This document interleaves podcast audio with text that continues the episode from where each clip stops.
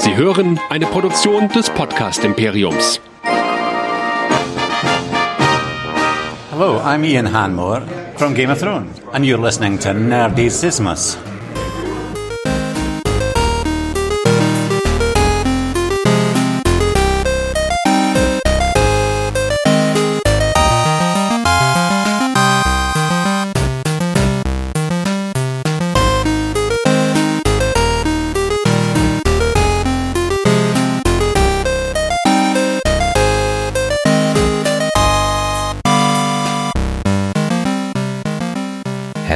Willkommen zur zweiten Ausgabe von Game of Nerds in diesem Jahr zur finalen Staffel von Game of Thrones.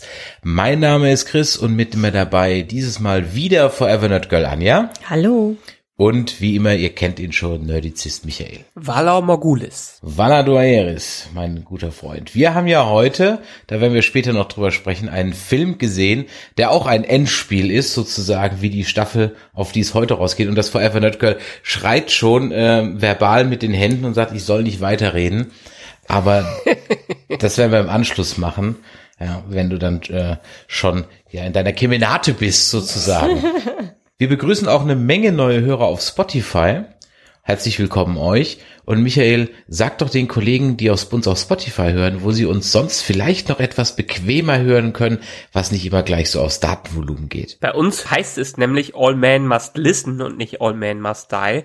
Auf nerdizismus.de könnt ihr einfach draufgehen und auf den großen Abonnieren-Button klicken und das Ganze dann in den Feedreader eurer Wahl laden oder ihr geht ganz einfach bei Spotify oder iTunes dahin und ladet unsere Folgen so runter. Ansonsten, falls ihr irgendein Feedback für uns habt, Facebook, Twitter, Instagram, YouTube, schreibt uns info at nerdizismus.de. Genau, und bei info at nerdizismus.de hat uns nämlich auch etwas Feedback erreicht, dass wir auf das wir heute mal ein bisschen eingehen wollen. Die gute Elena hat uns nämlich eine Mail geschrieben. Moin an alle. Ich hatte zwei Seminare an der Uni, in denen Game of Thrones in den Kontext politischer Beziehungen Theorien gesetzt und analysiert wurde. Anbei ein paar Gedanken kurz zusammengefasst. Man erkennt in Game of Thrones ganz klar politische Theorien wieder.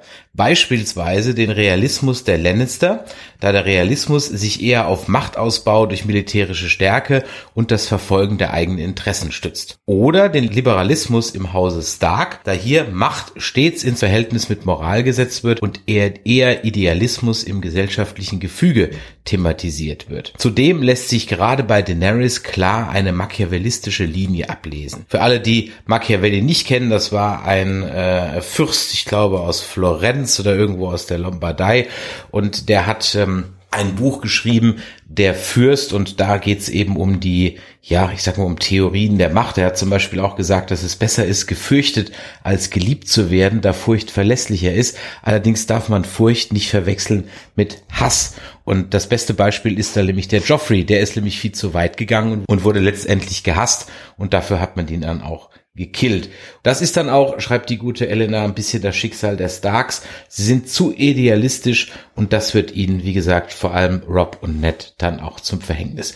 Sansa und Arya sind von diesem anfänglichen Idealismus zumindest teilweise abgekommen und pragmatischer geworden und Jon Snow wir wissen es ja, es ist ja nicht mehr Jon Snow, ist aus Sicht der politischen Theorie am schwierigsten einzuordnen, da er wie Ned und Rob sehr idealistisch und naiv ist aber trotzdem zur Macht kommt. Seine Vorgehensweise hat ihn aber schon einmal das Leben gekostet. Also er hat ja praktisch schon mal Geld nachgeschmissen in den Automaten, hat ein Continue gezogen und äh, jetzt in Staffel 8 scheint er von diesem idealistischen Weltbild dann auch ein bisschen abzuweichen. Deswegen wäre es aus dieser Sichtweise auch wahrscheinlicher, dass jemand wie Danny, Sansa oder Cersei am Ende auf den Thron sitzt. So, und dann hat sie noch einen Artikel uns verlinkt von der Zeit, ja, das knallig bunte Wochenmagazin äh, für jugendliche Straftäter und äh, das werden wir euch auch verlinken. Und dann haben wir ein Feedback bekommen von Ansis. Anse schreibt, ich höre euren Podcast zu Game of Thrones schon länger und bis jetzt war es eigentlich immer gut. Gute Unterhaltung. In der letzten Folge hattet ihr erwähnt, dass John und Sansa ganz gut zusammenpassen würden und da John jetzt hier ein Targaryen ist, würde das auch gehen.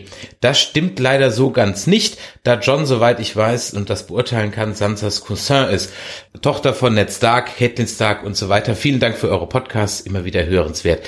Ähm, da kann ich dir gleich sagen, lieber Ansis, Cousin und Cousine geht absolut. Das ist vielleicht nicht gerade das Gelbe vom moralischen Ei, aber verboten ist es überhaupt nicht. Naja, aber wenn man jetzt wieder die Ehre der Starks damit reinnimmt, die würden das sicherlich nicht machen. Ich sage ja, moralisch ist das vielleicht nicht mal das. Also hier kannst du ganz normal nicht verboten. Es gibt kein Gesetz, dass du nicht deine Cousine heiraten kannst.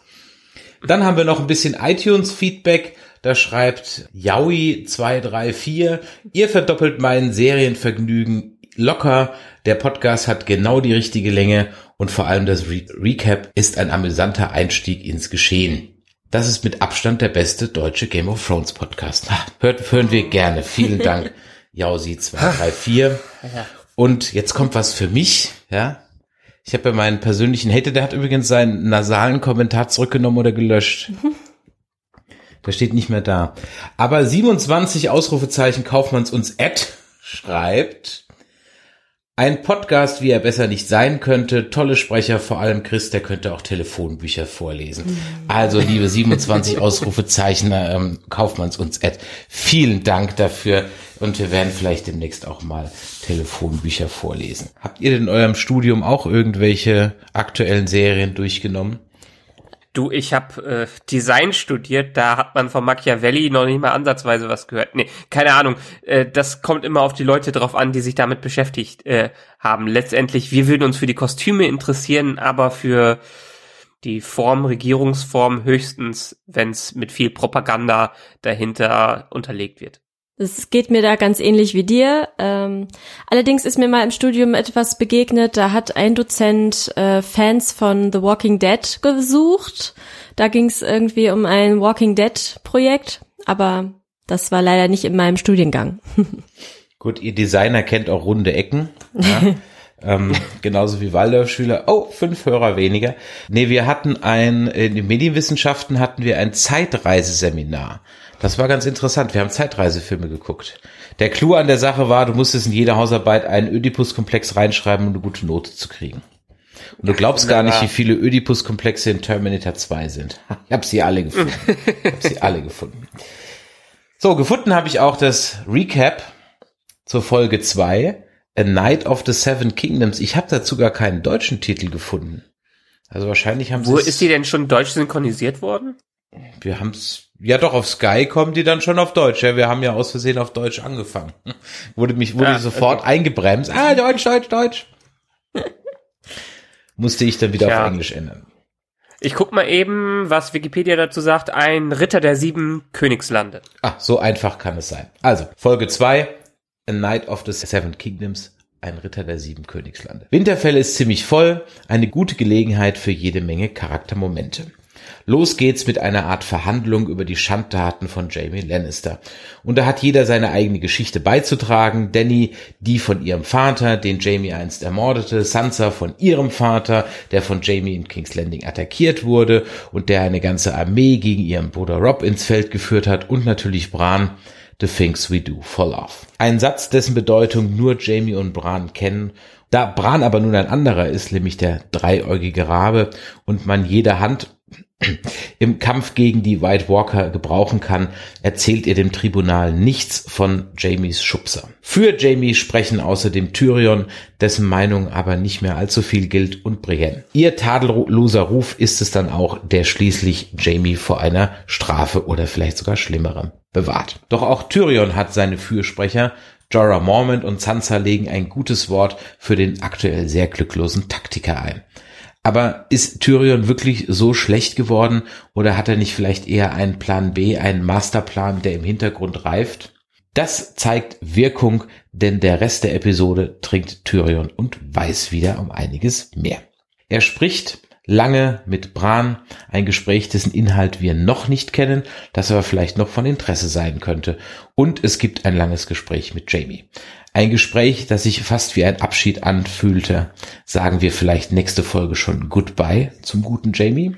Jamie steht auch weiterhin im Mittelpunkt der Handlung, vertieft sich doch auch seine Beziehung zu Brienne. Endlich sprechen die beiden ihren offenen Respekt füreinander aus, eine Offenheit, welche zu einer der besten Szenen der ganzen Serie führt, der Ritterschlag von Jamie für Brienne.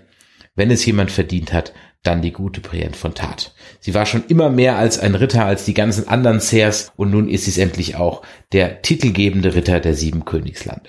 Als hätten die Drehbuchschreiber unsere Klagen gehört, werden auch einige der recht schlappen Wiedersehen vom letzten Mal nun aufgewertet. So sprechen sich Arya und Sandor Clegane endlich mal aus.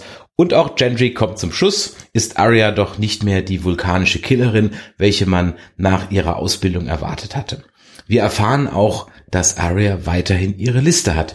Beric Dondarrion wurde gestrichen, Melisandre steht aber noch drauf. Fion erreicht derweil Winterfell und die Begrüßungsszene zwischen Sansa und ihm funktioniert endlich richtig gut. Weiß man doch, was beide Charaktere mit Ramsay durchgelitten haben und wie sie sich füreinander eingesetzt haben. John gibt Fion noch auf, Fion noch auf den Weg, dass er ein Greyjoy und ein Stark zugleich sein kann und sich nicht entscheiden muss.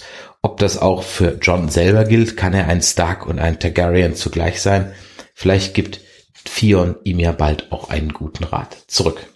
Dann gibt es noch ein Treffen zwischen Sam und Jorah. Das ist mehr als nur die Übergabe eines Schwertes. War es doch Jorah Mormont, der Vater von Jorah, der für Sam ein Ersatzvater bei der Nachtwache war. Diese Dankbarkeit ist es auch, die Jorah wieder das Schwert aus valyrischem Stahl einbringt. Sein eigenes ließ er zurück, als er als Sklavenhändler seine Ehre verloren hat.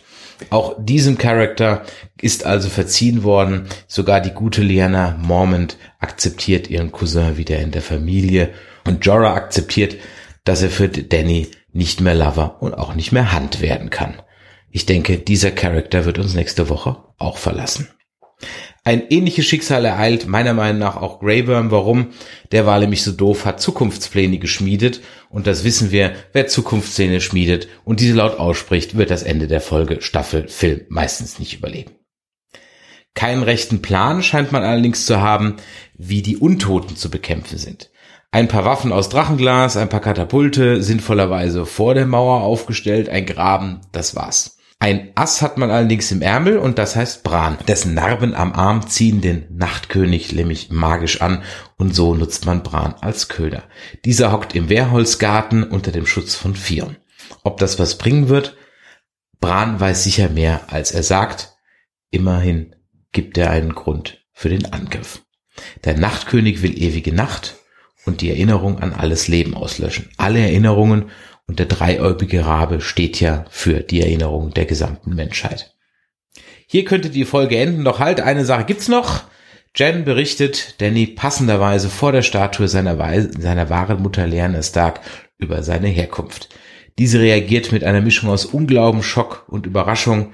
Doch bevor wir erfahren, wie die ganze Sache ausgeht, klopft der Nachtkönig an die Tür. The End. Tja, du hast aber noch die Anekdote mit Davos und der Shireen, dem Shireen-Double vergessen. Ach, die, die, bei der Essensausgabe? Ja, Essensausgabe. Das Kind war doch quasi das äh, fast eins zu eins Double von Shireen Barath äh, Baratheon. Genau von, äh, wie heißt der ne, noch? Dem Stannis Baratheon, die Tochter, die ihm ja Lesen beigebracht hat. Und die hatte ja auch sowas, so eine Grayscale im Gesicht, ne? Wegen dem Grayscale, ja, das stimmt. Allerdings glaube ich ja. nicht, dass das Kind noch großartig wichtig wird. Ich kann ja nicht alles vorlesen. ja, es, es sollte aber als, als eine Parallele äh, für Davos dargestellt, dass er in dieser kleinen, in diesem kleinen Mädchen die Shireen wieder sieht. Bringt uns das jetzt weiter? Tja, ob es uns das groß weiterbringt? Nö, aber es ist wieder eine Erinnerung an das, was äh, Davos durchgemacht hat. Und letztendlich ist diese ganze Episode ja voll Erinnerungen, voll voller kleiner Recaps der Vergangenheit, will ich mal sagen. Und das ist das Schöne. Ich meine, letztendlich passiert hier ja gar nichts oder passiert hier fast gar nichts. Aber es passiert etwas, was Game of Thrones immer stark gemacht hat, und zwar die Charaktermomente. Äh, kann man mal die Battle of the Bastards und so vergessen, die großen Schlachten, die Episoden dazwischen, und das war so schade an der siebten Staffel, weil wir wenige von den ähm, Szenen dazwischen hatten, war das, was uns eigentlich die Charaktere näher gebracht hat und was so schön war, diese Dynamik zwischen den Charakteren zu sehen. Und das bringt diese Folge nochmal schön hervor. Da hast du recht. Was mir besonders gut gefallen hat, war halt diese Szene am Kamin, wo äh, sie dann alle zusammen saßen. Und es war total ruhig. Also es ist so die Ruhe vor dem Sturm. Diese Ja. ganze, ganze Folge praktisch. Ey, da hätte ich mich gerne zu denen dazugesetzt. Das Ja. ist eine coole Gruppe. Also da hätte ich auch die Nacht mit denen durchgemacht. Das, das ist irgendwie so die letzte äh, Gruppe, die, weiß ich nicht, auf einer Party gerade ist, wo alle anderen schon gegangen sind und das sind so die letzten Überbleibsel, wo Ja. es dann auch noch mal am meisten Spaß macht, dabei zu sein. Genau. Aber nun gut, lass uns vielleicht noch mal am Anfang anfangen, denn ja, das ganze Thema rund um äh, Jamie, wo wir letzte Episode so ein bisschen drüber noch geredet haben, wurde ja schon gut beiseite geschoben hier. Muss jetzt nicht schlecht sein, aber der ist noch nicht, nicht mal mit einem blauen Auge, sondern mit äh, keiner Wunde davon gekommen. Ich glaube, glaub, das liegt einfach wirklich daran, dass es gerade so ernst ist und dass er ja auch selber erklärt hat, warum er jetzt da ist, weil es Ja. wirklich ums pure Überleben geht. Also da geht's nicht mehr um irgendwelche Loyalitäten etc. Da geht's nicht mehr so um die Vergangenheit und das haben die beiden Ladies auch irgendwie kapiert und dadurch, dass Brienne sich dann noch äh, dazugeschaltet hat, ja, ist das so automatisch abgelaufen, ne? Aber trotzdem, so ein bisschen Loyalitäten spielen ja schon wieder damit rein. Weil hätte Brienne nicht so eine Vergangenheit mit Sansa und mit Jamie, wäre das ja zu diesem hier nie gekommen. Letztendlich Sansa sieht das recht schnell ein, äh, weil sie hat ja Jamie auch nie wirklich groß kennengelernt. Aber ich kann mir vorstellen, dass Danny da schon einiges zu schlucken, hatte, ihn jetzt nicht zu verurteilen oder jetzt nicht dem nachzugehen, was sie sich jahrelang gewünscht hat. Ja, das glaube ich Obwohl auch. sie natürlich wusste, dass ihr Vater total bekloppt war und dass die Familie nicht unbedingt das Beste für Westeros gemacht hat. Ja, und ich glaube, äh, die Entscheidung, die Sansa dann ähm, so schnell gefällt hat, das hat ihr bestimmt auch nicht gefallen. Ja. Ich denke, es ist einfach so, dass der Handlungsbogen von Jamie echt auserzählt ist. Also der hat jetzt seine Redemption gekriegt oder holt sie sich noch in der nächsten Schlacht und dann ist er eigentlich durch. Da passiert jetzt, glaube ich, auch nichts mehr. Also der steht für mich, ich, also nach der ersten Folge haben wir natürlich alle getippt. Wir müssen übrigens noch einen Tipp nachholen, nämlich den von Sansa. Der stand auf dem ersten Zettel nicht dabei. Aber ich glaube, dass an der Stelle wirklich Jamie, ich weiß echt nicht mehr, was ich getippt habe oder was wir alle getippt haben, aber nach dieser Folge muss ich sagen, Jamie ist durch, ist auserzählt. Ähm, das wird ja auch ganz deutlich, als der Bran oder als der da mit Bran in dem Wehrholzgarten steht und der Bran ihn dann sagt, ähm, what makes you think there's an afterwards? Ja. Und wenn man davon ausgeht, dass der dreieugige Rabe halt in die Zukunft zumindest ein bisschen gucken kann, also ich denke, das war ziemlich eindeutig, dass wir von Jamie in der vierten Folge nur noch, ja, die Schuhe in der Horizontalen sehen. Jetzt glaube ich nicht. Also, The Three-Eyed Ra Raven ist quasi das Gedächtnis von Westeros. Das ist, haben wir so schon etabliert. Und ja, er hat auch bestimmte Fähigkeiten, eine Zukunft zu sehen. Aber, wie wir auch in dieser Folge auch noch gehört haben, hat er nicht von alles eine Ahnung. Er weiß zum Beispiel auch nicht, ob Drachenfeuer gegen den Night King irgendwas nützt. Also ich glaube nicht, dass er so viel weiß, äh, was hier noch in Zukunft pa passiert. Er kann halt aus der Vergangenheit lernen, um für die Zukunft vorzubereiten. Aber ich schreibe Jamie definitiv noch nicht ab. Diejenige, die eher für mich von der Liste gestrichen wird, ist vielleicht Cersei. Aber Jamie ist für mich am Ende einer der Überlebenden, weil er für alles bezahlt hat, für was er bezahlen musste, beziehungsweise halt diesen Redemption Arc, jetzt so gut hinter sich gebracht hat und er der eine, eine der fähigeren Personen in diesem ganzen äh, Spielkreis ist, der auch eine wirkliche Ehre jetzt hat, neben jemanden wie Brienne.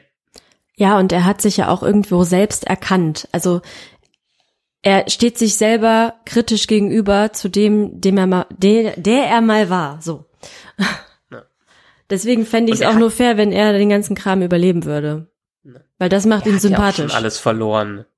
Er hat ja auch schon alles verloren. Er hat im Prinzip seine Machtstellung verloren. Er hat seine Hand verloren, wo er durch ja kein Krieger mehr ist. Äh, er hat seine Schwester verloren. Letztendlich steht er ja quasi nackt vor allen und hat keine Chance mehr, als sich dem ehemaligen Feind zu unterwerfen und denen mit, mit denen zu kämpfen, weil er äh, diese Moralvorstellungen auch hat, dass es richtig ist, auf der Seite der Lebenden zu kämpfen. Ich meine, muss man mal nachdenken. Klar, der war ein äußerst arroganter Charakter am, äh, am Anfang. Aber wenn man so ein bisschen in die Historie reingeht und auch zwischen den Zeilen in den Büchern liest, hatte er schon immer die Ahnung, was richtig und was falsch ist. Das war keine leichte Entscheidung für ihn, den Mad King vom Thron zu stoßen, auch wenn das für alle anderen immer sehr arrogant rüberkam. Darunter hat er schon für sich stark gelitten, weil er ja auch den Code eines Ritters abgegeben hat und dann quasi sich gegen seinen König richten musste. Aber da sieht man ja schon, wie die Vorstellung von Ehre bei ihm, ja, äh, im, wie er sie inhaliert hat quasi. Aber du brauchst, für was brauchst du ihn noch? Du brauchst ihn nicht mehr. Du brauchst diesen Charakter nicht mehr. Der Charakter ist auserzählt. Was, was soll er denn noch machen? Chronistenpflicht, da gibt's genug andere für. Also, der, der hat nichts mehr zu tun. Aber deswegen muss er ja nicht hm. unbedingt sterben. Doch, wer nichts mehr zu tun hat, fliegt bei der Serie schon immer raus, ja. Da werden ganze äh, Septen in die Luft gejagt mit Charaktern, die man nicht mehr braucht. Also, mhm. Das glaube ich nicht. Ich glaube, es äh, er geht, wenn es logisch ist. Und logisch wäre es für ihn schon in gewisser Art und Weise, dass er jetzt nicht überleben muss. Aber ähm, es muss ja nicht immer gerecht sein. Es muss ja nicht immer logisch äh, sein in dem Sinne. George R. R. Martin hat zwar schon harte Tode damit reingebracht, aber es sind auch äh, für, Le an, für Leute gewesen, die es verdient haben oder die es, die es nicht anders haben kommen sehen. Ich meine, die ganzen Starks sind auch draufgegangen, äh, weil die quasi einem Feind vertraut haben. Ja, aber dann gebe ich jetzt deine eigenen Worte dir wieder zurück und sage, wir sind beyond George R. R. Martin. Ja, wir sind jetzt, sagst du selber, im klassischen Serien-Storytelling. Und im klassischen Serien-Storytelling ist Jamie fällig, ist Jorah fällig, ist Grey Worm, Schrägstrich, Missandei, einer von beiden fällig. Ja, okay. Im Prinzip hast du recht, ja. Werden wir mal Mehr will ich gar nicht hören. ja. Mehr will ich gar nicht hören. Genau. Ähm, wir haben, ja, bleiben wir noch vielleicht bei den anderen. Jorah Mormont, seid ihr da auch mit mir einer Meinung, dass der auserzählt ist oder nicht? Ich meine, der hat jetzt sein valyrisches Schwert wieder gekriegt. Jetzt kann er noch mal äh, Ehre in Westeros beweisen und da ist der auch durch. Ja. Der bringt Danny nicht mehr weiter, der bringt niemanden weiter. Mhm. Ja gut, er hat Danny in dieser Folge schon weitergebracht. Okay, das war seine letzte Tat, hat. ja. Das war genau, letzte. seine letzte Tat. Und jetzt kann er sie noch wieder verteidigen. Aber also ich glaube, für mich stand er auch auf der Liste, dass er äh, definitiv stirbt. Ich weiß es aber auch nicht, weil er auch so viel durchgemacht hat, weil er sogar das Grayscale losgeworden ist. Und da bin ich echt mal interessiert daran, wie er diese Krankheit im Buch los wird oder ob er sie überhaupt los wird. Weil so einfach, wie sie jetzt bei ihm kuriert wurde, indem einfach die überflüssige Haut entfernt wird, ist es, glaube ich, nicht in der Welt von Westeros deshalb, der hat schon einiges durchgelitten und er hat auch quasi seine Wiedergutmachung durchlebt. Im Prinzip ist er jetzt nutzlos, aber ich weiß nicht, ob die Serienmacher ihn so aufgebaut haben, um ihn jetzt sterben zu lassen. Für ihn ist er auch, für mich ist er auch weg, aber ich weiß es nicht. In die, aktuell kann ich es nicht sagen, außer bei ein, zwei Charakteren, wo ich ziemlich sicher bin, bin ich mir bei Jorah nicht mehr so sicher. Wir sind uns aber einig, dass der Cast nach der nächsten Folge erheblich kleiner wird. Das kann ich mir gut vorstellen, ja. Dann definitiv. kannst du mir jetzt nicht jeden von der Liste streichen. ja, ich weiß. Deshalb Schauen wir mal, was da kommt. Jetzt, ich meine, wer noch auf meine Grey Worm, kommt also ich mal, Grey Worm ist Ja, durch. Grey Worm, ja. Entweder Miss Sunday oder Grey Worm. Genau, oder beide einer, zusammen. Einer von beiden ist die, durch. Die sind aber auch langweilig, beide. Genau, die sind auch beide. Also. Was, was ist mit Brienne? Sie ist jetzt am Höhepunkt. Mhm. Kann ja eigentlich nur noch schlechter werden jetzt. Man soll ja auch aufhören, wenn es am schönsten ist, hä? Ja. Zum Beispiel. Naja, sie hat ja jetzt wirklich das erreicht, was sie quasi ihr Leben lang äh, nach dem, was sie ihr Leben lang gestrebt hat, Anerkennung. Und diese Anerkennung in der höchsten Form, wie sie für sie wichtig wäre. Sie ist jetzt ein Knight, sie ist jetzt ein Ritter der sieben Königlande. Und jetzt kann sie auch ihre Aufgabe erfüllen. Und ich glaube, äh, ein Teil zum Rittersein dazu gehört für sie bis zum Tode, für ihre ähm, Ehre, für ihren Lord, für ihre Lady zu kämpfen. Ich weiß nicht, ob es in der nächsten Episode ist, jetzt muss ich schon wieder dazwischen gehen, äh, ob es nicht vielleicht doch King's Landing ist, wo sie dann später drauf geht, um Sansa zu verteidigen.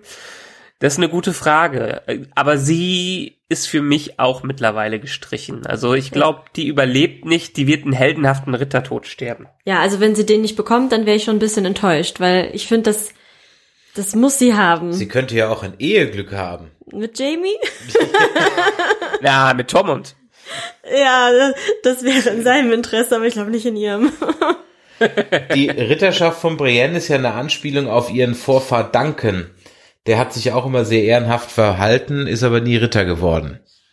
In irgendeinem Buch stand das, ich habe vergessen in welchem. So als, als Geschichte und zweiter Nebensatz. Ab und zu merke ich mir auch was. Ja, ich glaube, also ich habe diese Bücher, ich, war das diese Duncan Egg Story? Ich bin mir jetzt nicht mehr sicher. Ja, und ich glaube, in diesem einen Hörbuch, was wir mal angefangen haben auf der Fahrt Ach, wie hieß das? mit dem Der- Turnier, ja, das dieser- war sehr, wie war das der? Heckenritter? Der Heckenritter. Das kam einfach nicht Der in Hecken, Fahrt, wir genau. haben dann irgendwann aufgehört. Hedge ja. Es war, War aber gut, kann ich, kann, kann man sich gut bis zum Ende anhören, fand ich. Also wir haben es, glaube ich, zwei Stunden gehört und dann schon keine Lust mehr gehabt. Ja. Es, Es hat gereicht. braucht ein bisschen, um in Ah. Fahrt zu kommen, aber das sind es bei, den, bei seinen ganzen Büchern ja so. Ja, wenn du Auto fährst, dann brauchst du irgendwas, was Spannendes. Am Anfang. Action, genau. Haben wir noch jemand auf unserer Todesliste? Also für die nächste Folge jetzt, ne? Wir haben natürlich Für die mehr nächste auf der Folge, Liste, wer kann aber noch für die nächste. gehen? Aber das ist so Also unberechenbar. irgendwer in der Krypta geht de definitiv auf. Ja, das hast du mir heute Morgen schon gesagt. Die haben so auf der Krypta rumgerissen und da kam dir ein Gedanke. Ja, genau. Letztendlich, in dieser Folge wurde so oft erwähnt, dass ja in den Gräbern alle sicher sind und dass in den Gräbern nicht schiefgehen kann. Und dazu muss man sich nochmal anschauen, dass das viel der Promotion in dieser Staffel, also es gibt ein Promotion-Video, wo die allein durch die Krypta fliegen und sich die ganzen einzelnen äh, Statuen ansehen. Und dann muss man bedenken, dass der Nachtkönig ja ein großes Feature hat und das ist, die Toten zurückzubringen. Und letztendlich unter Winterfell, diese Krypta, also wir haben bisher einen so einen Gang gesehen, aber aus den Büchern und den Erzählungen, die man so von der Welt kennt, sind das Hunderte, wenn nicht Tausende Tote, die da begraben sind. Und das sind etliche Gänge, die ganz Winterfell untermauern. Es gibt für diese Staffel so viel Promotion-Material. Ein Video dazu, äh, wie die Kamera durch die Krypta durchfliegt, durch die Gänge durchfliegt und auf einzelnen Statuen hängen bleibt.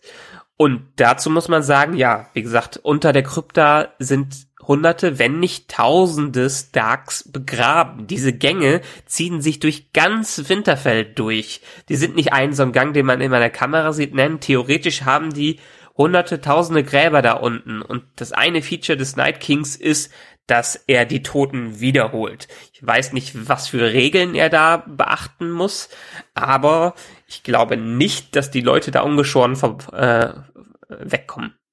Also äh, Zombieland. Irgendwie. Definitiv. Hm. Und wenn man sich, ich weiß nicht, ob ihr euch den Trailer zur nächsten Folge angeschaut habt. Ja, aber der verrät ja nur wirklich nicht viel. Nee. Es gibt da eine Szene, wo Danny zu John sagt, The Dead are already here. Also die Toten sind schon hier. Ja, jetzt wo du sagst, macht das Hm. Sinn. Und äh, Arya flieht, flieht durch die Gänge von Winterfell vor irgendwas. Und Tyrion guckt auch ganz, ganz geschock, geschockt in der Krypta. Hm, das werden wir ja dann nächste Woche sehen. Aber können wir vielleicht nochmal bei dieser Folge bleiben? ja, diese Folge hatte im Prinzip alles, also viel, viel Fanservice. Wir haben viele Wiedervereinigungen gesehen, die wir jetzt in der letzten Folge schon hatten, aber die jetzt einfach besser funktioniert haben. Stelle man sich allein jetzt die Szene zwischen Arya und dem Hound vor, die dabei zusammensaßen. Das fand ich so richtig schön, wo einerseits die Distanz, aber andererseits diese Hassfreundschaft zwischen denen wieder mehr aufkommt. Äh, Das, das fand ich wunderbar. Ich fand es wirklich, also ähm, Arya und Gentry fand ich, fand ich irgendwie, ja, was soll ich sagen? Es war irgendwie befremdlich ein Das war bisschen. befremdlich. Das ist wie seine eigene Schwester nackt sehen.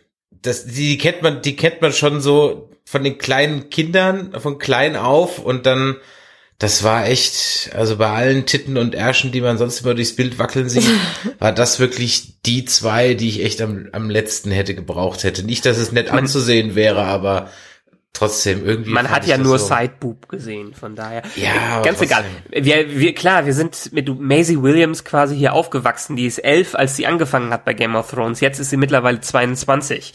Aber kann ich, kann ich absolut verstehen. Ich fand die Szene auch befremdlich, aber aus der Perspektive von Arya fand ich sie verständlich. Ja, das nicht, absolut. das so absolut. Sie war nur für mich als Ja. Zuschauer befremdlich, weil, wie du gerade eben sagst, aus, aus dem, man kennt sie halt schon als kleines Kind und, und so weiter. Also, Ja. das, das, Und dass sie sieht ja jetzt sagt, auch wirklich nicht alt grad aus. Nein, und dass die sich, was habe ich zu verlieren? Come on, ja, das war, Ja. war alles in Ordnung. Deswegen hätte ich auch nach dieser Szene durchaus 10 Euro drauf gewettet, dass Brienne bei Tormund doch zum, noch, doch noch, doch noch, doch noch zusammenkommt. Wenigstens einmal, ja. Ja, aber was davor passiert, ja, die Projektilwaffe, die Projektiltheorie, die war dann doch nicht ganz korrekt. Das ist ja einfach nur ein Stab, den sie von Gendry bekommen hat. Ja, ein Stab mit einer abnehmbaren Spitze. Ihr müsst öfters mal Genau. auf mich hören, wenn ich euch sowas sage. Ich habe dann meistens schon recht. Ja. Ähm, Ich habe dir das auch nicht abgesprochen. Ja, aber der Herr am anderen Ende der Leitung war wieder sehr skeptisch. Ich habe ja nur wiedergegeben, was ich im Internet. ja, du guckst so viel ins Internet. Ich, ich, ich habe ja keine eigene Meinung. Alles, was ich hier raus äh, posaune, habe ich irgendwo gelesen. Irgendwo gelesen. Ja, aber ich, ich fand es interessant vorher zu sehen, wie ähm, Gendry sie dann doch scheinbar in der letzten Folge nicht für voll genommen hat. Und sie immer noch als kleine Lady gesehen hat, was sie ja mittlerweile nicht, nicht mehr ist. Gut, Maisie Williams, wie gesagt, die sieht auch noch extrem jung aus äh, für ihr Alter. Und man hat immer noch dieses Kindliche von äh, ihr im Kopf, aber ist, sie ist wahrscheinlich deshalb genau ein guter Killer. Ja gut, es bedurfte der drei Wurfmesser an einen Punkt, damit er, glaube ich, dann wirklich am Ende Ja. überzeugt ist. Und die Pfeile hinterher noch. Das hat er Stimmt, dann ja genau, auch noch die- mal gesehen. Die Pfeile hat er auch noch gesehen, genau. ja. Ich weiß nicht, wenn ich ein Haar in der Suppe der ersten zwei Folgen suchen muss, dann, dass die erste Folge mit der zweiten irgendwie überflüssig geworden ist. Naja, zumindestens hätte man irgendwie so die erste Folge auf 20 Minuten runterkürzen können oder 30 Minuten. Und dann ein, ein, ein, ein 60 oder dann 70 oder 80 Minuten draus. dann gemacht. 90 Minuten, Ja, ja, oder oder, 90 80 Minuten. oder 90 Minuten, wie es ja jetzt die nächsten Folgen sind, ne? Ist die nächste schon 90 Minuten? Ja, dann 82 Minuten. Jetzt sind die nächsten, glaube ich, mal so 82 Minuten. 20 Minuten länger als eine Stunde. Hm. Das Ja. der ein richtig. Deswegen habe ich auch zu dieser Folge, außer ich habe heute Morgen habe ich zu dir gesagt, das war so eine Filler-Episode. Dann hast du gesagt, nee.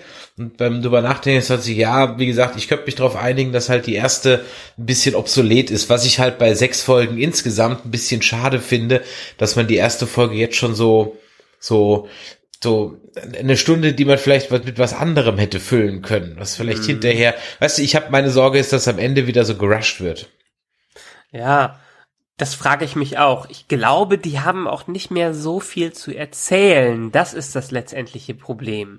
Ich weiß nicht, wie viel von die, äh, die von George R. R. Martin mitbekommen haben. Er hat ihnen ja schon viel erzählt. Aber dieses Füllen von, von Zwischenmomenten, das macht er in seinen Büchern extrem gut und dementsprechend sind die ja auch so ewig lang mit ewigen Beschreibungen und so. Ein Buch mindestens tausend Seiten. Die Serienmacher sind da nicht so hinterhergekommen. Er hat übrigens auch gesagt, wenn er die Macht hätte, hätte er die Serie noch drei Staffeln, drei, vier Staffeln weiterlaufen lassen. Ich hab halt irgendwie so, also glaubt ihr, dass der Night King nach nächster Folge Geschichte ist? Also, dass man sich dann praktisch, wir haben jetzt die Schlacht in Folge drei, dann haben wir den Aftermath der Schlacht in Folge vier, dann bleiben uns noch zwei Folgen, um praktisch in King's Landing und mit Cersei aufzuräumen. Eigentlich nur noch eine, um dann nochmal den Aftermath von dieser Sache zu machen. Also muss eigentlich der Night King auf unserer Todesliste stehen für nächste Folge. Vielleicht als Cliffhanger und dann als Anfang der vierten Folge. Okay, von mir aus. Aber eigentlich müsste doch das Walker-Problem in der nächsten Folge sich erledigt haben. Was meine, was die Frage von Bran wirkt Drachenfeuer, glaube ich, ziemlich beantwortet, weil ja, es wird wirken. Wahrscheinlich geht noch ein Drache hops. Aber das ist so ein bisschen das, was mich enttäuscht an dieser ganzen Night King-Geschichte. Ich habe es ja versucht, letzte Mal so ein bisschen zusammenzukriegen, wer der Night King letztendlich war. Ich habe mich da noch mal ein bisschen eingelesen. Und in den Büchern ist er noch was ganz anderes, als er jetzt in der Serie war. In der Serie, wie wir letztes Mal auch schon zusammengefasst haben, ist er quasi ein äh, einer von den First Men, der von den Children of the Forest dazu genutzt wird, gegen die First Men zu kämpfen. Ähm, der aber am Ende so mächtig geworden ist, dass die Children sich mit den First Men zusammentun mussten, um gegen die White Walker zu kämpfen. Ähm, in den Büchern ist das schon doch deutlich komplizierter, beziehungsweise deutlich mysteriöser, wo man wahrscheinlich noch vieles von seiner Hintergrundstory erfahren wird. Also hier haben wir in dieser Folge mitbekommen, äh, er will das Gedächt er will alles Leben auslöschen und er will das Gedächtnis der Welt auslöschen. Deshalb ist er als erstes hinter dem Three-Eyed Raven her. Aber meiner Meinung nach wurde die Geschichte von Three-Eyed Raven, also von Bran und von dem Nachtkönig zu wenig in dieser Serie beleuchtet und das hätte mindestens noch eine Staffel äh, ähm, hätte noch eine Staffel überweilen können, damit wir ein bisschen, also wir haben ja auch fast eine Staffel Pause gehabt und von Bran nix gesehen. Das hätte man noch gut mit so einer Backstory füllen können, die die jetzt nicht hier hatten. Ja, jetzt ist es forever. Ich weiß nicht, Jetzt was ich dazu forever, sagen Jetzt ist soll. das Forever Nerd Girl platt und weiß nicht, was es dazu sagt. Da, also bei mir ist halt das, äh, ich mache mir Gedanken über den Night King und frag mich halt so, warum? Was will er eigentlich? Was passiert denn, wenn er alles ausgelöscht hat? Was macht er dann? Sitzt er dann irgendwo im Dunkeln auf seinem Thron und freut sich? Nein, er wird wie, er wird wie Thanos sich auf einem Planeten zurückziehen und einfach in den Sonnenuntergang gucken. Ja, aber ich frage mich halt wirklich immer so, was ist mit diesen Bösewichten? Was haben die davon? Was wollen die eigentlich? Deshalb die ursprüngliche Geschichte des Night Kings ist eigentlich wirklich interessant. ja, aber Weil, man, man ähm, erfährt's ja irgendwie nicht. Also wenn ich jetzt die Serie schaue, was dann, was weiß ich halt dann großartig über den Night King? Nicht besonders viel. Dafür musst du jetzt dann am Ende uns hören oder dich im Internet durchlesen. Ja, deswegen rede ich ja auch mit euch. Ihr sollt mir sowas erzählen. Nur ähm, Ja, was ist mit also- all den anderen armen Menschen, die euch nicht zuhören? Also, äh, um nochmal ganz kurz auszuholen, der Nachtkönig, die Legende besagt es, weil alles, was wir in Game of Thrones in den Büchern Song of Ice and Fire hören, sind auch nur Hörensagen, Geschichten. Alles, was die Charaktere von irgendwie von ihren Großmüttern und so mitbekommen haben. Da ist der Night King zum Beispiel der 13. Lord Commander der Night's Watch soll es gewesen sein, der nämlich irgendwann äh, sich in eine magische Frau mit blauen Augen hinter der Mauer verliebt hat. War doch ein Targaryen, ne? Ähm, das nicht. Also in dem Sinne, also Old Nun, also dieses Nein, nein, der, Mädchen der. Night's Watch Mensch war doch ein Targaryen, glaube ich, oder? Mm, Nee, jetzt, also das hat damit nichts zu tun. Die Legende besagt, dass es eventuell laut Old Nun, der äh, Nanny von Bran, eventuell ein Bolton oder ein Amber ist. Weiß man nicht ganz genau. Und da kommen hier wieder diese Verwirrungen damit rein. Also, der König hat äh, sich in die Frau, in die magische Frau mit den blauen Augen verliebt und hat sie geheiratet. Und hat danach 13 schreckliche Jahre in dem Nightfort verbracht, äh, einem, einem Schloss an der Mauer und hat da quasi eine Schreckensherrschaft äh, geführt, bis der König hinter der Mauer, ein Vorgänger von Mons Raider, sich zusammengetan hat mit König Brandon Stark und die haben dann den äh, Führer der Night's Watch besiegt, quasi den Night King und haben versucht, ihn aus dem Gedächtnis der Welt quasi auch rauszustreichen. Also alles, alle Historie und alle geschriebenen Bücher von ihm wurden vernichtet. Ob er auch selbst vernichtet wurde, ja scheinbar nicht. Ähm, was ein interessanter Twist ist, weil man könnte nämlich davon auch ausgehen, in manchen Geschichten wird äh, der Night King nämlich auch als King of Winter bezeichnet beziehungsweise die Starks, also der Brandon, nee, andersrum, der Brandon Stark, der ihn besiegt hat, wird als King of Winter bezeichnet, äh, was darauf hinweisen könnte, dass der Night King vielleicht doch ein Stark ist und die Starks einfach die Geschichte ein bisschen umgeschrieben haben, um besser dazustehen. Also es ist etwas äh, verwirrend und etwas mysteriös, deshalb bin ich noch sehr gespannt darauf, was George R. Martin daraus macht. Und das enttäuscht mich hier so ein bisschen an der Serie, weil wir davon überhaupt nichts mitbekommen und überhaupt nichts davon sehen. Und das, äh, das wäre doch super inter interessant gewesen, mindestens eine Staffel damit zu füllen. Aber wo du gesagt hast, äh, wo du gesagt hast, dass, ähm, dass sich der Typ in die Frau mit den blauen Augen verliebt hat. Was ist eigentlich mit Melisandre? Wir haben ja immer noch nicht genau erfahren, ähm, wo sie eigentlich herkommt, weil sie ist ja eine alte Frau. Das ist ja vielleicht die alte Frau, wer weiß. Nee, also Wo, wo ist sie eigentlich ja, jetzt? Aktuell. Die, die ist zurück nach Essos gegangen. Die Hm. ist in zurück zu diesen ähm, zu diesem Schatten. Ich komme nicht mehr genau auf den Namen, aber irgendwo ganz weit im Osten Mhm. ist ein Land, was unterm Schatten äh, ist und da kommt sie ursprünglich her und sie dient ja dem Lord of Light, der quasi Gegenspieler davon ist. Ah, okay. Vielleicht hat das damit auch was zu tun. Weiß Ich- man ich nicht. fänd's aber cool, das wird wenn- hier in der Serie auch nicht mehr erwähnt. Ja, ich weiß, aber ich find's cool, wenn es denn da noch irgendwie so ein so Bogen gibt. Mhm.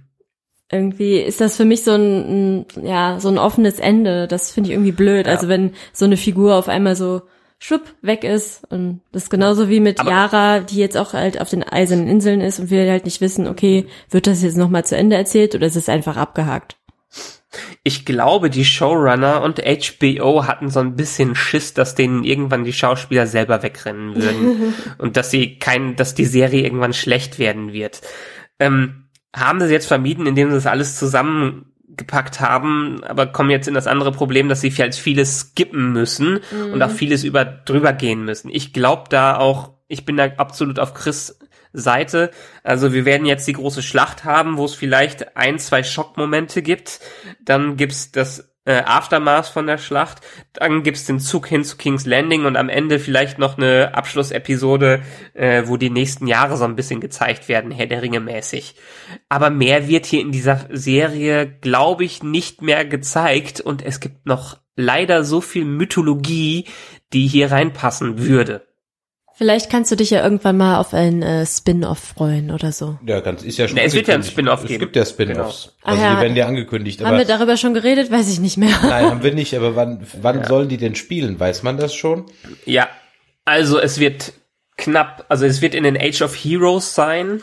Ähm, soll es, ich glaube, bevor die Mauer noch gebaut wird. Ich bin mir nicht mehr ganz sicher, aber knapp 1000 Jahre zuvor. Also auch lange bevor die Targaryens mit ihren Drachen in Westeros äh, eingeflogen sind. Ah, ich weiß nicht, ob das dann schon wieder zu weit weg ist, ob, ob man dann überhaupt äh, ja den Draht zum zum echten Game of Thrones wieder findet oder ob es dann halt wirklich ein ganz anderes Seriengefühl wird. Also ich glaube schon, dass es eine andere Serie wird und ich glaube, es, es wird auch gut sein, ne, dass es eine andere Serie ist, äh, die ganz losgelöst von dem ist, dass wir jetzt nicht ein Cameo von Ned Stark da drin haben und ähnliches, sondern dass sie eine eigene Geschichte aufbauen können.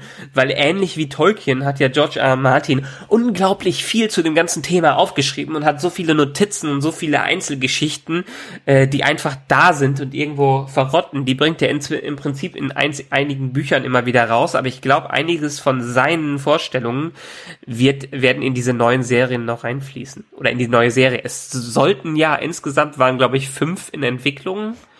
Äh, eine hat jetzt grünes Licht bekommen und mindestens eine ist noch weiterhin in Entwicklung, ein Spin-off. Ja, gut. Hoffen wir mal, dass äh, dass das dem dann auch würdig ist.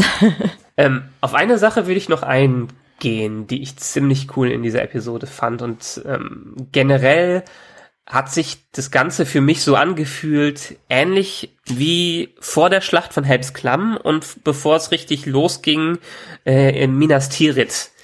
Äh, hatte das die, wie ihr schon gesagt habt, die Ruhe vor dem Sch Sturm, das Einatmen vor dem äh, großen Platscher oder wie Gandalf das gesagt hat. ja, das äh, da du hast genau meine Gedanken gelesen. Ich habe das auch so gedacht, dass es so wie in Helms Klamm ist. Genau so. ja. Das hat Und sich genauso vor allen angefühlt. Dingen- Vor allen Dingen auch mit diesem äh, ziemlich coolen Lied, was der Podrick da singt. Äh, Das hat so an Pippin erinnert, ne? Genau, Ja. genau, eins zu eins die Szene. Jennys meine, Song hat, heißt das Lied.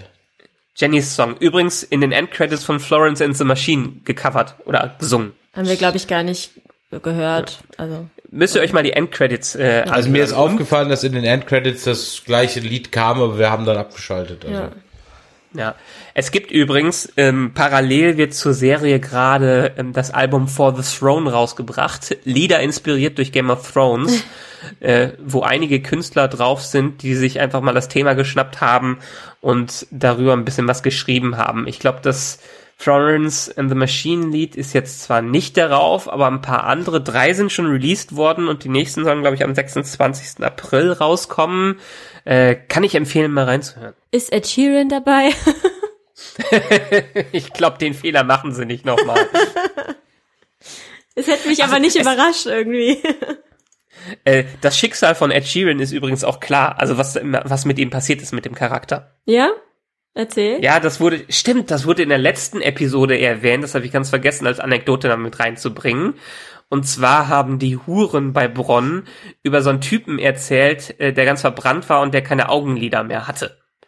Ähm, und zwar bei dem Loot Train, als äh, Daenerys mit den Drachen in der letzten Staffel äh, Jamie und Co. angegriffen hat. Und da wurde wohl der Charakter von Ed Sheeran verbrannt, so dass er ein sehr schlimmes Schicksal hat, wie viele Charaktere in Game of Thrones. Aber es soll ein Charakter gewesen sein mit roten Haaren und der gut singen konnte. Ah, okay. Und damit wurde er, wurde er auch mit reingebracht und ein kleiner Fanservice für alle, die den Auftritt furchtbar fanden.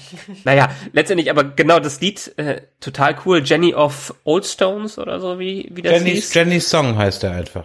Jennys Song, ja. Äh, Es basiert auf einem, einer einzigen Zeile in einem der Bücher, die auch ein Typ da singt. Und das haben sie dann jetzt sich als Originallied genommen und das ein bisschen ausgedichtet. Und mir hat das wirklich gut mit dem Schnitt und allem gefallen. Ja, ich fand's auch wirklich sehr stimmig. Einfach aber auch die ganze Szene, wie ich schon zu Beginn gesagt habe, hat mir super gut gefallen. Ja. Ja, ich bin bin mir gar nicht so sicher. Ich habe auch so viele Notizen zu dieser Folge wirklich gar nicht gemacht. Ich meine, ich habe mir hier noch notiert, ob Bran halt wirklich mehr weiß, als er sagt. Ich denke, davon können wir ausgehen. Er flüchtet jetzt ja zu dem Wehrhausbaum, der gleiche Baumart, wo auch der Nachtkönig ja äh, erschaffen wurde dran. Also ich bin mir eigentlich inzwischen ziemlich sicher, dass der Night King die nächste Folge auch nicht überleben wird. Ja, warten wir mal ab, was mit dem passiert. Ich glaub's auch, dass er dabei- draufgehen wird. Aber so wie jeder gute Plan, der in TV-Serien und Filmen geschmiedet wird, wird dieser Plan definitiv nicht aufgehen und irgendwie nach hinten gehen. Spätestens durch die Toten, die auferstehen werden. Und ähm, da bin ich mal gespannt, was damit passiert. Und vielleicht geht ja Bran auch drauf. Und deshalb ist es ganz gut, dass Tyrion mit ihm zusammengesessen hat. Da hätte ich gern noch weiter zugehört. Er meinte ja, die könnten die ganze Nacht reden, aber so lange haben sie dann scheinbar doch nicht erzählt. Ja, gut, aber ich sag mal, Zeit ist natürlich auch in der ganzen Folge wieder relativ gewesen, so viel Gespräche, wie die geführt haben. Aber ich bin mir auch ziemlich sicher, dass in diesem Gespräch irgendwas mitgeteilt wurde, was später nochmal wichtig ist. Ja. Und deshalb die, die Macher, also die Produzenten, DB Weiss und Benioff, haben in ihrem Making-of nochmal davon gesprochen, dass Tyrion durchaus immer noch der einer der cleversten Personen in dieser ganzen Geschichte ist, also aus deren Mund, aus den Schreibern, die wirklich dafür zuständig sind. Ähm, nur, dass die manchmal im Sinne ihrer Arroganz oder Überheblichkeit Fehler machen. Und das hat Tyrion jetzt sehr oft gemacht. Und ich glaube, sie planen so ein kleines Comeback für ihn, zumindestens zum Ende der nächsten Staffel. Deshalb würde ich Tyrion definitiv noch nicht hier abschreiben. Also welche nächste Staffel, weiß ich nicht, welche du meinst. Äh, äh, nee, nächsten Folgen, Entschuldigung, Ende der Staffel. Aber ich habe es ja in meinem Recap auch schon gesagt. Sie haben es in der letzten Folge ja eindeutig, also sie haben es ja im Drehbuch ausgesprochen, ja, dass er kein Ja. Glück mehr hat.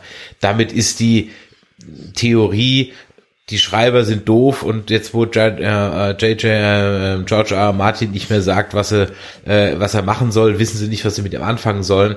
Ähm, das glaube ich, also habe ich vorher nicht geglaubt, glaube ich jetzt ehrlich gesagt auch nicht. Der hat einfach einen Plan in der Hinterhand.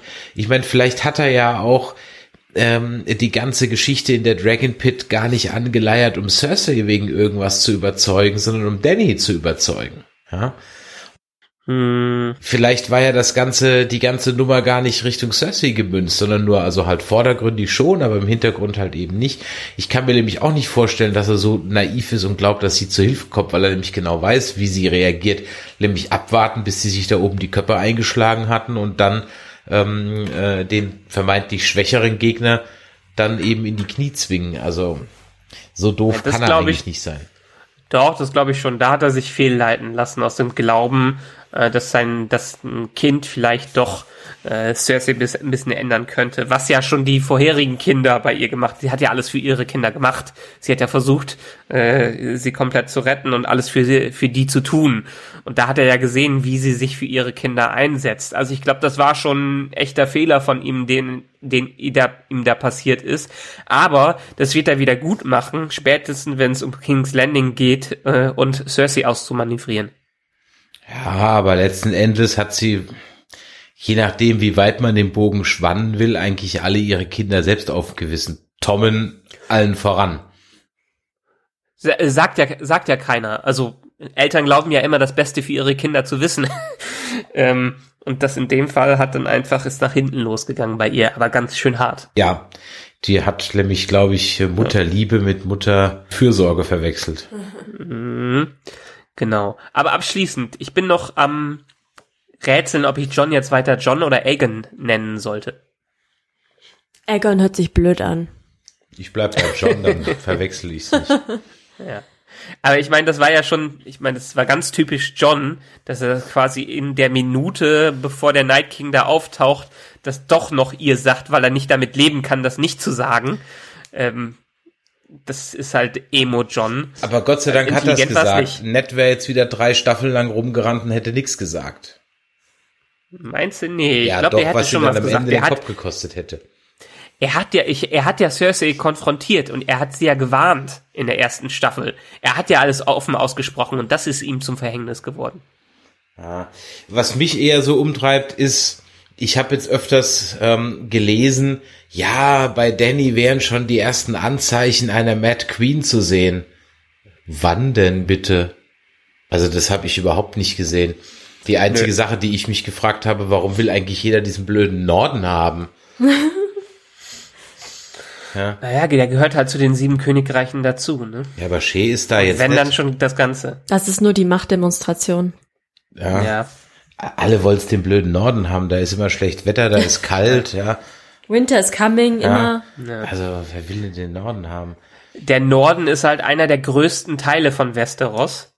Wirklich, der ist enorm groß. Ja, das stimmt. Und die Starks haben dadurch durch ihre auch Verbündeten eine enorme Macht, äh, wo sie die Macht im Süden noch wieder in Frage stellen könnten, was bisher damit immer vermieden werden äh, sollte. Das ist bestimmt wie bei Ähm, Tribute von Panem. Das ist der Distrikt, da kommt das Holz her. Das ist wahrscheinlich unglaublich wichtig.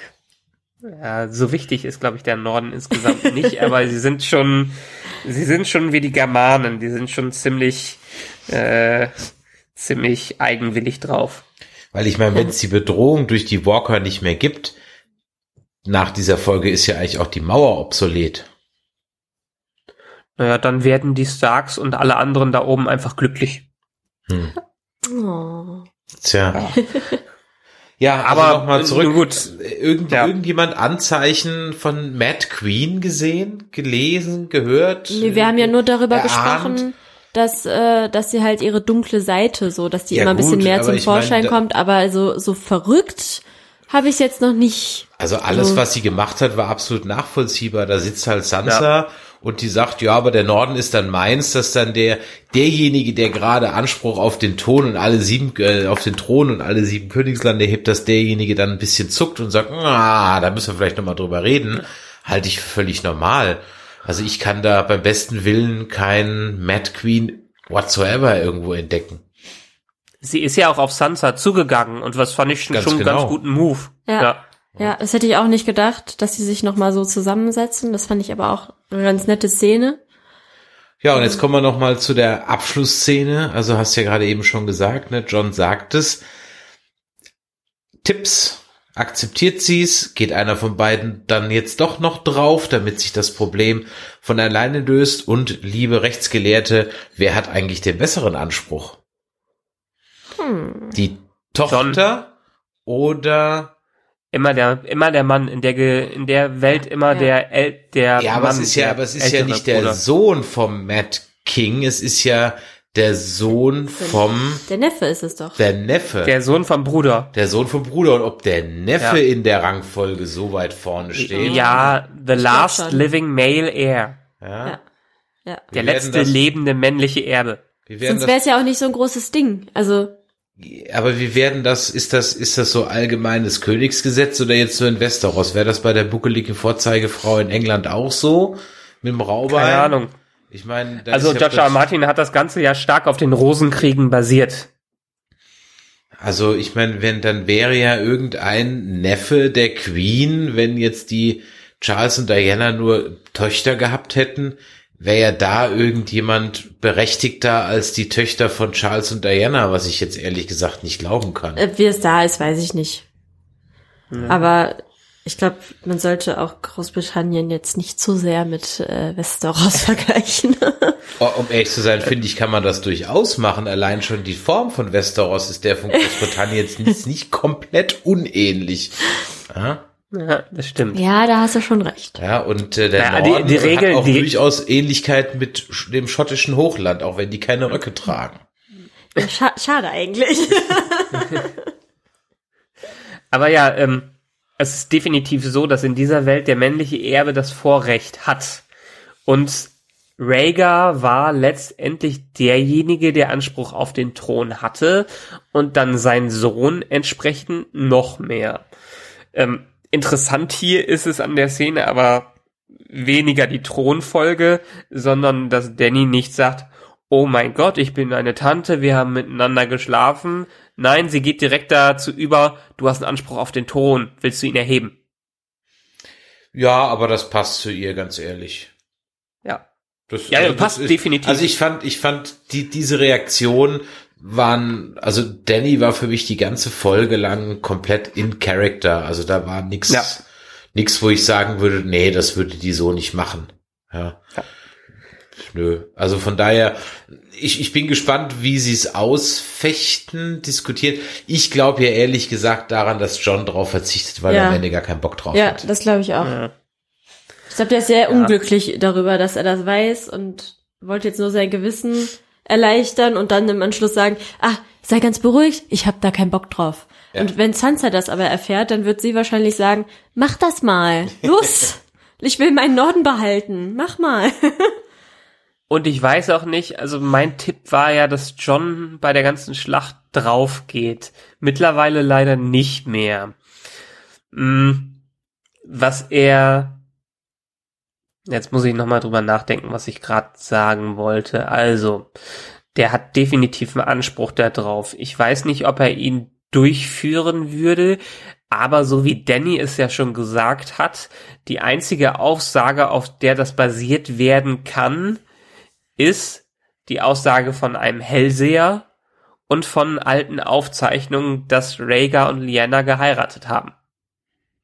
Die aber jetzt, glaube ich, keiner anzweifeln wird, solange die da brav in der Zitadelle rumfliegen. Ja, hm, wer weiß, wie viel da jetzt von stimmt. Also er muss ja immer noch die ganzen, die ganzen einzelnen Lande damit einbeziehen und ob die sich auf so ein einzelnes Schriftstück berufen lassen wollen, damit John in die Königsehre hochgehoben In dieser Welt schon, so wie Ja. diese Welt funktioniert schon. ja. Hm. Also so wie diese Welt funktioniert.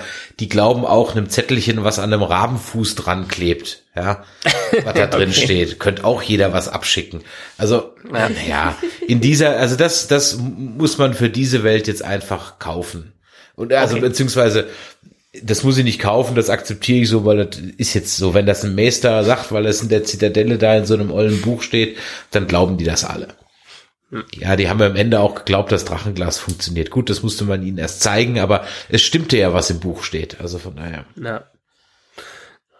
Aber letztendlich muss man sagen, diese Folge wunderbare Vorbereitung für die nächste. Ich bin so richtig gespannt. Dieser letzte Shot von Tyrion, wo rausgezoomt wird und dann die White Walker da auftauchen. Großartig, diese gesamte Stimmung in dieser Folge. Die Folge war für mich seit langem mal wieder ein absolutes Charakter-Highlight. Die letzte Staffel war eher so episch, was ähm, äh, was die Kämpfe und was die Schlachten anging, aber wir hatten seit langem wieder eine gute Charaktergeschichte mit drin und das hat viel für mich bei Game of Thrones ausgemacht. Ja, absolut. Ich freue mich auch schon richtig auf die nächste Folge. Für mich hätte die Folge auch einfach noch ein bisschen weitergehen können, weil ja, irgendwie war sie dann doch so schnell vorbei. Ja, vor allen Dingen dieses Zusammensitzen von allen, die Geschichte von Tormund, wie er äh, so groß geworden ist. Ein, ein Riesenspaß, pun intended. Ja. Ja, wirklich, die, die Folge hatte echt alles. Ähm, Humor, sie war auch vom Pacing her gut. Ich war auch wirklich froh, dass wir nicht nur mal zwangsmäßig nach King's Landing geschaltet haben. Ja. Das hätte nämlich den Fluss dieser Folge extremst unterbrochen und auch, glaube ich, nichts Neues dazu gebracht oder jetzt irgendwie auf die Iron Isles oder so irgendwie so ein Ausflug. Das war, wäre völlig fehl am Platz gewesen. Wir wissen ja, wir kennen ja genug Serien, die das trotzdem gemacht hätten, aber die hier sind durchaus ein bisschen schlauer und haben es nicht gemacht. Also viel besser kann man eigentlich so ein Ding nicht vorbereiten. Genau. Und Fun Fact, ähm, eigentlich hat Sky ja die Vorrechte in Deutschland, das zuerst zu senden, aber am Sonntag wurde die Folge schon im Netz gelegt und Schuld war diesmal Amazon Deutschland, weil die versehentlich für einige Leute, die sich die erste angeschaut haben, die zweite schon freigeschaltet haben. Und da waren natürlich einige clever genug und haben sich das direkt gezogen. Ja, wir haben es ganz brav auf Sky Ticket geguckt. Also von daher, wir hätten, Ja. wir können es auch schon morgens gucken, vor der Arbeit. Nee. Aber da muss ich einen ganzen Abend warten, bis mit jemand drüber reden kann. Und äh, deswegen mache ich das nicht. Und, oder in der Mittagspause könnte ich es auch gucken. Aber ich will es ja nicht auf dem Laptop gucken oder so. Ich will es ja dann zu Hause. Naja, auf dem genau, das muss man. Das wollen wir auch genießen. Genau, reicht ja, Ja. schon, Das dass ich Einzige, was mich gucken bei- muss. Hey. Das Einzige, was mich tierisch bei Sky stört, ist, dass die nur, falls euch das aufgefallen ist, die haben nur einen 27p-Stream. Also die Qualität bei denen ist leider im Gegensatz zu allen anderen scheiße, aber ich habe auch keinen Bock auf Amazon oder iTunes zu warten. Ja, der, die Quali und die, und die Quali vom Stream war auch gestern nicht sonderlich so doll. Ja, so zwischendurch war es mal ein bisschen. Zwei, drei Mal ist es dann doch in die Knie gegangen. Aber schlimmer war es eigentlich nachmittags. Ähm, da ist äh, bei Magenta Sport der mitten im Finale der Eishockey-Stream abgekackt. Und auch einen bösen Tweet abgesetzt. So. Man kann sich ja sonst nicht helfen. Ja? Genau. Man muss ja dann bei, bei Te- Telekom hilft, ja, einen Tweet absetzen. Ja? Naja. Wer das Monopol hat, kann die Qualität bestimmen. Ja, allerdings. So, Qualität ist ein gutes Stichwort. Wenn euch das heute hier gefallen hat, dann Däumelein nach oben, schreibt flux eine iTunes-Rezension oder eine E-Mail mit Feedback an info.nerdizismus.de. Ihr könnt natürlich auch unter der Folge kommentieren und uns sagen, wer ihr glaubt, wer die dritte Folge nicht überstehen wird. Wer uns live sehen will und uns ganz aktuell hört, nächsten Sonntag, 10 Uhr, auf der MagicCon in Bonn. Im großen Saal spielen wir unser Nerdquiz in der Fantasy Edition. Wenn also Hörer da sind, dann gebt euch doch im Anschluss mal zu erkennen. Da freuen wir uns immer. So, in diesem Sinne, vielen Dank, Forever Nerdgirl, dass du wieder dabei warst. Gerne, gerne. Bis nächste Woche. Und Michael dir auch. Und äh, Michael, du bleibst gleich noch in der Leitung, weil jetzt besprechen wir noch Endgame. Natürlich. Aber bis dahin, tschö. Tschö. Tschüss.